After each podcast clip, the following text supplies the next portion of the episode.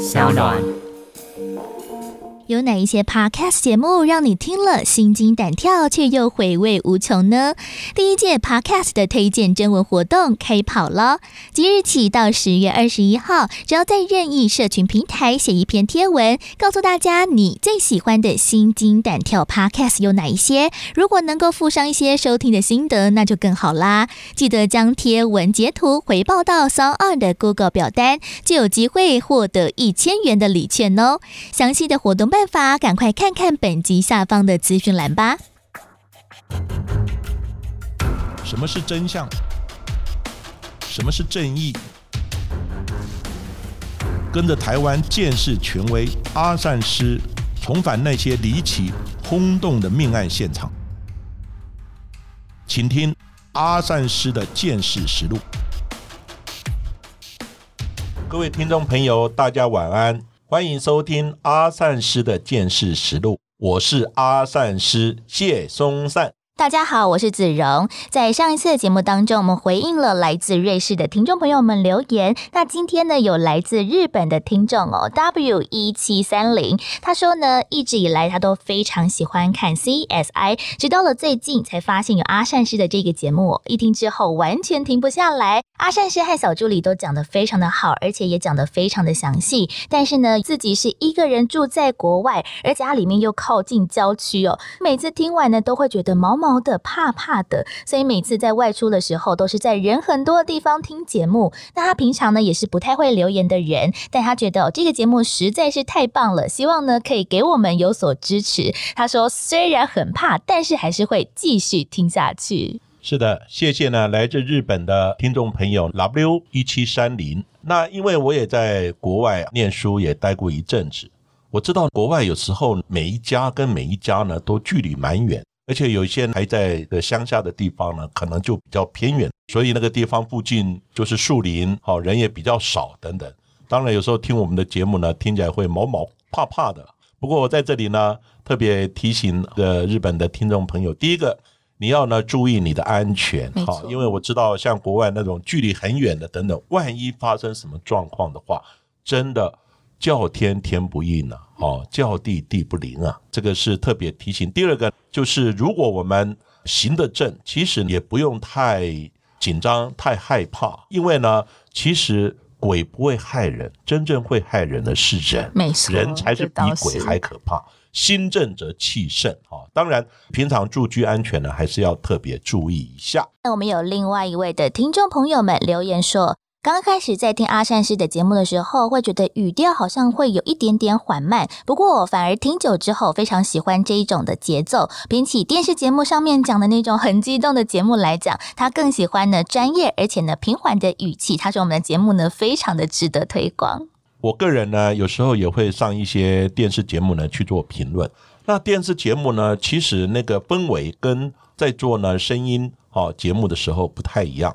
因为电视节目呢，它有影像，有动作，那声音的节目呢，看不到动作，就完全凭声音。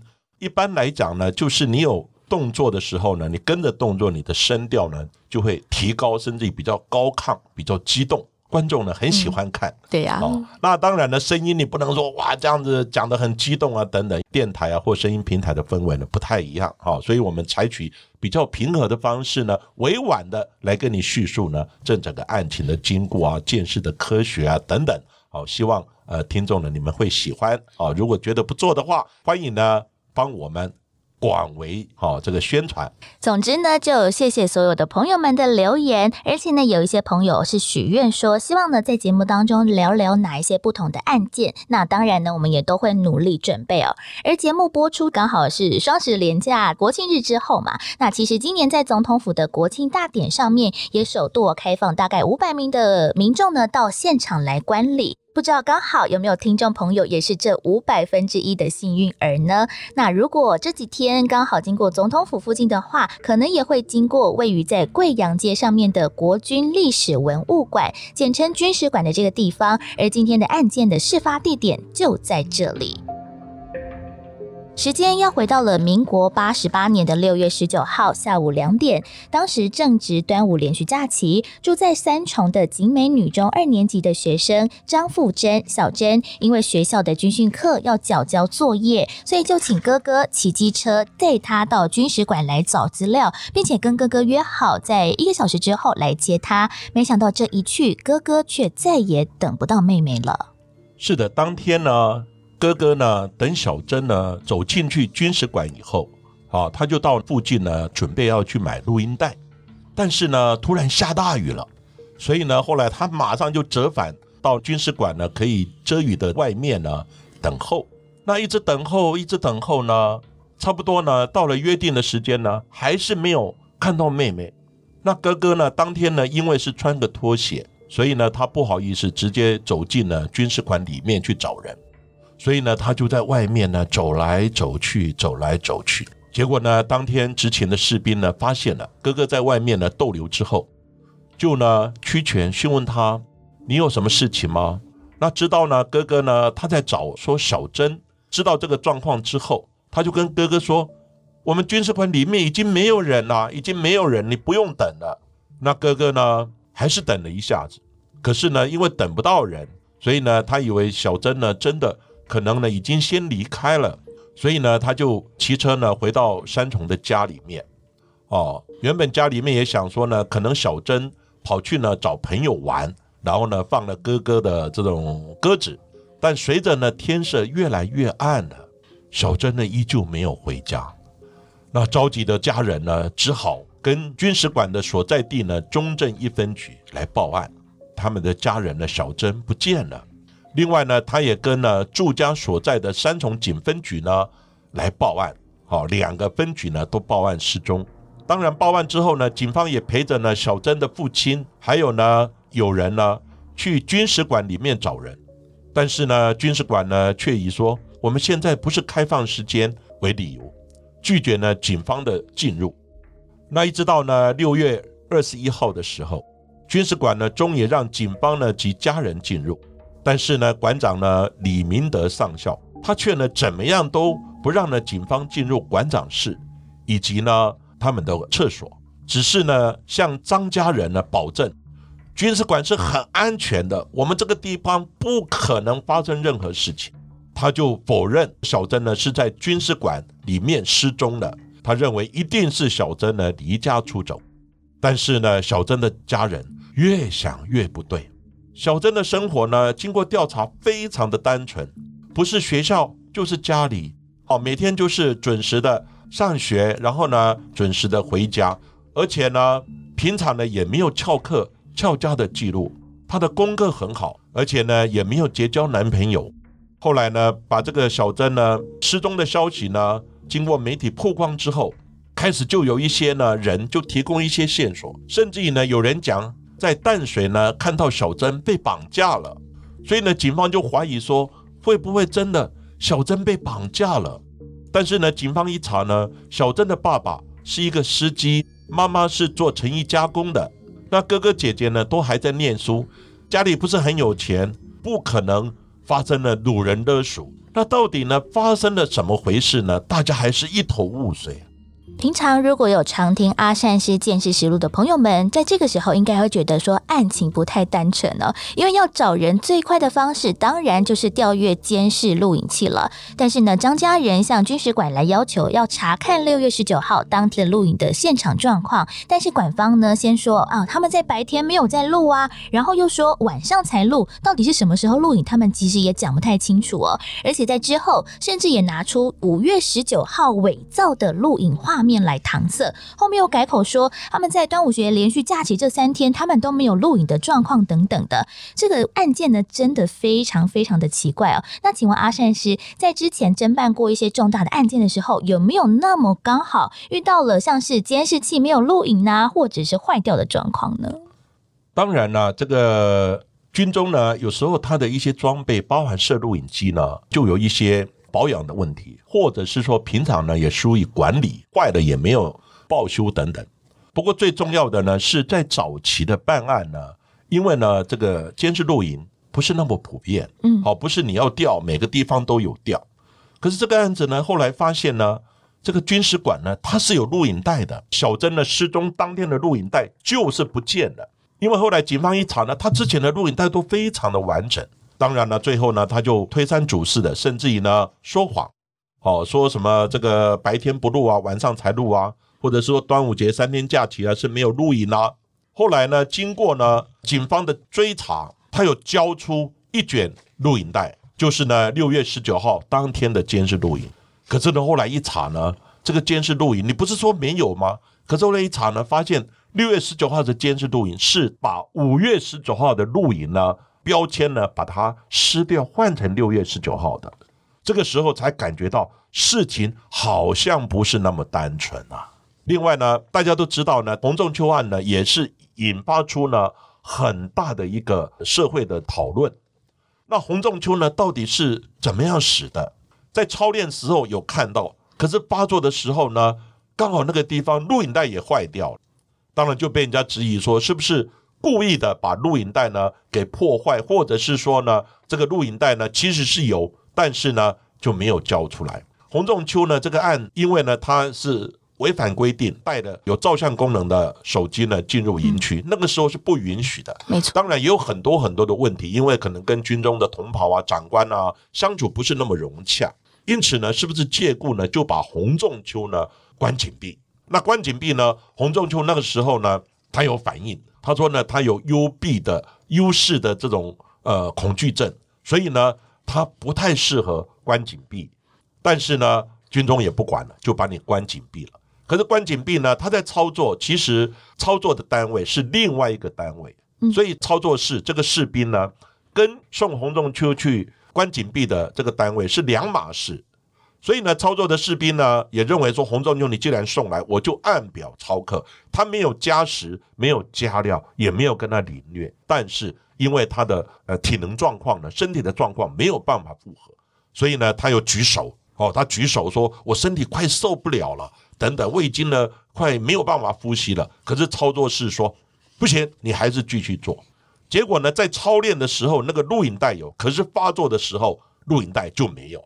那个地方呢也有监视器，只是当时就讲说监视器刚好坏掉，嗯，哦，就是这个维护不良啊，等等啊，哦，当然这个监视器呢破案呢，以现在来讲是蛮普遍的。在早期的话呢，就有一些盲点，有时候可能没有照到。当然呢，有的单位呢就这个变成了说因为坏掉等等，所以当时洪仲秋案也为了监视器到底有没有坏掉，然后呢是不是线哦被拔掉啊，没有录影啊等等，也派了呃这个调查局呢去进行相关的采证了。哦，当然这里面呢就可能也牵扯到是真的坏掉，然后呢管理不彰，但是呢在军事馆这个案子呢是人为。故意的毁灭，甚至于呢，哦，用伪造的这个录影带呢来搪塞。那负责保管这些监视录影带的士兵呢，也就是当天值班的一兵郭庆和。又根据呢小珍的哥哥说法，当时呢他在门外等候呢，曾有穿着运动服的军事馆的士兵呢来讯问他呢，你有什么事？所以呢，警方呢又要求呢当天值班的三位士兵呢。全部换运动服呢，给小珍的哥哥来指认。而就在这个时候呢，那么刚好郭庆和不仅是三位士兵之一，而且当天是他值班，更的就是回应小珍哥哥说里面没有人，没有人的那一位士兵。此外呢，在换运动服的时候，警方有发现郭庆和呢动作呢遮遮掩掩。后来警方呢要他。把遮在前胸的这个放下，赫然发现他胸前呢有一些被抓伤的痕迹。那经过呢连夜的这个审讯之后呢，士兵呢郭庆和终于呢坦诚，当天呢是因为中秋节连假，馆长呢连休两天，他看了女学生呢小珍，看她瘦弱，只有一个人，好欺负，所以呢就骗他说到三楼的馆长室呢。他要提供资料给他，结果呢，就在三楼的馆长室呢，郭庆和强暴了小珍，但是没想到呢，小珍呢，他敌死不从，极力的抵抗，就在挣扎之中呢，抓伤了这个郭庆和。另外呢，还把呢馆长室的这个水管呢踢断了，后来呢，郭庆和呢一气之下就把小珍呢给勒死之后，甚至于呢还非常残忍的奸尸，再用呢垃圾袋呢把尸体包好之后，趁着假日没人呢，再到呢板桥跟土城交界的一处呢五泉公园的草坪上呢来弃尸。一名高二的女学生竟然在军事馆里面遭到了杀害，而且犯案的地点还是在馆长室。而从馆长呢一刚开始就拒绝张家人和警方进入来看，感觉他早就知情了吧？他是故意在掩盖事实吗？还是另有玄机呢？而在这一起案件当中，在警察寻获到尸体之后，便宣布破案，而也依照了军法速审速决的原则。七月十九号的军事法官依照了陆海空刑法中的强制妇。女性交罪和刑法当中的杀人罪、遗弃尸体罪，判处郭庆和死刑，而且并在八月三号枪决伏法。其实这个案子呢，虽然已经破案了，但是呢，还是有几个疑点。第一个疑点呢，就是根据呢军方的说法，军事馆呢馆长李明德上校呢，他是上班之后发现呢他的办公室很乱，东西有被移位了。另外呢，厕所呢洗手台。底下呢，水管有破损断裂，那就知道呢，这个一定有人进来，一定有发生一些很可疑的状况。然后呢，又知道张家人呢来馆内找人的事件，所以呢，他立刻呢找来六月十九号值班的士兵呢郭庆和呢来问话。那李明德呢，他身为馆长，不太可能没有意识到里面的一些不寻常的机证和案情是有所关联的。所以呢，警方在讯问的时候，他没有把这个讯息提供出来，而是呢，小珍的尸体被找到之后，军方呢召开记者会，才说当时就有发现了这些可疑的状况。其实呢，也错失了在第一时间呢，很快就可以突破这个士兵的一个心防。这个馆长呢就被质疑说有没有掩盖一些知道的事实。甚至于呢，跟案子呢有没有一些牵连的关系啊？第二个疑点呢，就是案发当天馆内还有另外呢两名执勤的士兵，一个士兵呢他说他在看电视，另外一位士兵呢他说他在寝室睡觉。在这个郭庆和呢作案的时候，应该会有一些声响，为什么呢？两个士兵呢都没有看到，没有听到，没有发现可疑。所以呢，当时警方呢也认为说，这两位士兵是不是有掩盖呢事实的一个问题，甚至于呢可能知情不报，或是呢有协助犯案的可能。可是呢，这两人在当时都没有被军方呢调查人员列为证人或是嫌疑人。但是最重要的还是没有办法呢找到这两个人跟案件呢这个作案行为呢有直接相关的一个基证。那第三个疑点呢，是军方呢在判决之后，因为判决非常的快，七月呢十九号呢就是军法审判呢，结果呢八月三号就枪决伏法，速审速决。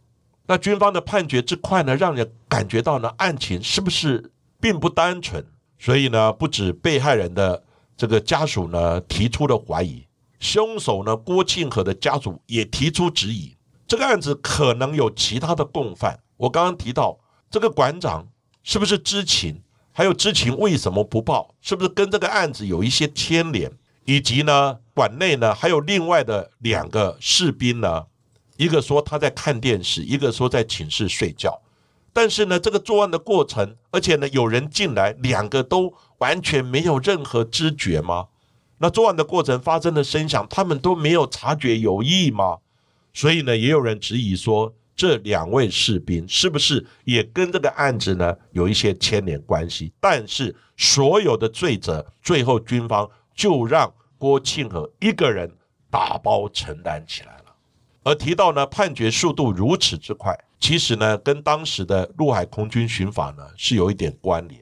在民国九十年修正之前，总共有四十三种唯一死刑的罪名，强奸罪就是呢其中之一。军人犯罪呢，就适用陆海空军刑法，这也是呢郭靖和很快的在犯案的同年呢就被呢执行了死刑的原因。当然，我当时呢办案呢也跟军方呢军事的案件呢有合作过，在当时呢因为社会的这种治安呢不是很好，因此呢，军法的案件呢，在当时的氛围呢是速审速决，哦，就是呢让民众呢感觉到说有这个军人犯案的案件呢，都要很快的哦做一个判决，即使枪毙也都很快的执行。此外呢，在这个案件的侦办过程当中哦，军方总是以郭庆和是军人为由，必须交由军事的检调单位来审问，而拦阻了警方所有的行为和举动。所幸呢，检警单位的人员就表示说，其实受害者已经向警方报案啦。那当然，检警单位可以介入调查侦办，并且呢，怀疑军事馆是第一的案发地点，必须呢坚持要封闭，并且由警方的监视人员来搜集采证等等的。而在最后，军方呢因为了新闻怕闹大，所以呢才让步哦。到底这一起案件的主要的审判权或者是侦查权到底在何方呢？其实呢，在当时还有呢这个军事审判法，哦，陆海空军的这个刑法，所以呢，当时呢，只要军人的案件，或者是说在军事管辖区域里面所犯的案子呢，基本上都是呢属于军事管辖的案件。那当然，当时呢，家属有跟就是呢军事馆的这个所在地呢辖区台北市中正一分局来报案，另外呢也有跟呢住家的附近呢三重分局呢来报案，就是报失踪。但是呢，一般来讲呢是以发生地，当然发生地呢以辖区来讲，它应该是属于军事管辖的范围。嗯，好，所以呢这个案子严格讲起来，应该呢是由呢军事检察官哦来指挥。好，相关的宪兵啊等等，好，他们来办这个案子。不过呢，因为最先呢接到报案的就是被害者他们住家的三重分局以及中正一分局，当时我就在台北市服务，对呀，所以这个案子我知道。可是因为呢，中正一分局没有请求呢我们建设单位，我们台北市的建设单位来支援，所以那时候我记得这个案子，我们就按兵不动。那第二个呢，三重分局比较积极，因为呢。他可能呢有知道一些线索，一些发现一些可疑，但是军方呢有一点呢，这个就是不放人，甚至于呢讲这个案子你们没有呃权利呢进到军事馆里面啊来进行相关的调查，因为这个案子是属于军事审判的范围。嗯，所以呢后来我认为这个案子应该有通知军事检察官来指挥办案。其实军事检察官指挥办案的时候，他可以调动警察。也可以调动宪兵，因为宪兵呢是属于呢军法警察，兼具有司法警察的资格。因为呢，如果这个案子警察办案比较方便，或者是说警察办案呢比较有经验，也可以请警察来办。哦，像那个空军作战司令部，哦，谢姓女童就是江国庆那个案子，没错，就是军方指挥我们台北市的警方来办这个案子。好，所以这个案子呢，当然三重警方。来办，并不是说完全违法，但是军方呢，当时拒绝提供相关的资料啊，甚至于说不让他进到军事馆，甚至于呢，军事馆里面来进行相关的勘察，甚至于不让呢郭庆和呢被带走。基本上呢，这个是他是有依据的。而在这起案件当中的最重要的军事审判法，一直到了民国一百零二年洪仲秋事件爆发之后，二十五万人走上了凯达格兰大道抗议之后，才促成了立法院来修正，将军人案件的审判权全部移至司法的机关审理单位哦，避免军检啊或者是军法官介入审判，产生相关的利益冲突哦。对，其实呢，洪仲秋的案子真的是把。军事审判法，哈，分为战时、非战时，哈，讲明的。现在我们是非战时，哦，所以呢，完全回归到哦这个司法的审判，哈，移到呢这个司法机关呢来进行审理。当然，这个是对还是错，好，当然就是各说各话。可是你到司法机关来审理的时候，基本上也要遵守相关的呃现场的收证，哦，还有呢科学物证的连结。所以呢，在刚开始呢，我就讲到这个洪仲秋案呢，当时在军法的时候一审的时候呢，还判了十八年。对，哦，这个等于是故意杀人的罪呢，十年以上有期徒刑。可是民众还是不能接受，家属不能接受，所以呢，才有凯达格兰大道呢二十五万人的抗议呢，跟烛光的晚会，就在一个晚上，军法跟军检就被改变了。一个国家的法治呢，就是一个个案，民众的抗议哦，等于是呢非战时的时候就不适用了。嗯，哦，当然如果战时的话呢，这个军事审判法呢，军人这个犯案的时候呢，又会回归到哦军法的审判。不过呢，这个案子第一次呢，在桃园地院呢司法审判的时候，哦，就是洪仲秋案回归到司法审判的时候，结果呢，一审呢只判了六个月到八个月。天哪，十八年变成六个月到八个月，那民众更不能接受。所以我刚才讲，不是军法他判的一定怎么样，这里面就有一个很大的问题：到底我们嗯这个军法或是司法的审判有没有受到舆论的影响？会不会看民众的民意的倾向等等？是不是有真正的独立审判的空间？这是我们值得我们深思探讨的地方。结果呢，后来在桃园地院的时候，你要判他故意杀人，他只是送去，然后呢，操作的单位呢，就是关紧闭的单位是另外一个单位。抄这个洪仲秋的时候，也没有加时加料？只是发作的时候，这个士兵呢，呃，不查，等到发觉有问题的时候，又害怕，哦，不敢把事情披露出来，延误了就医。哦，这整个事情的经过是这样子。哦，但是呢，在桃园地院呢，判六个月到八个月，那个法官也被骂成一片了。对那请问他们真的是判错了吗？还是军法的十八年已经够重了？还是真的只有六个月到八个月？所以呢，舆论的审判、家属的意见，跟呢民众的社会的氛围、抗议啊等等，是不是会影响到司法审判？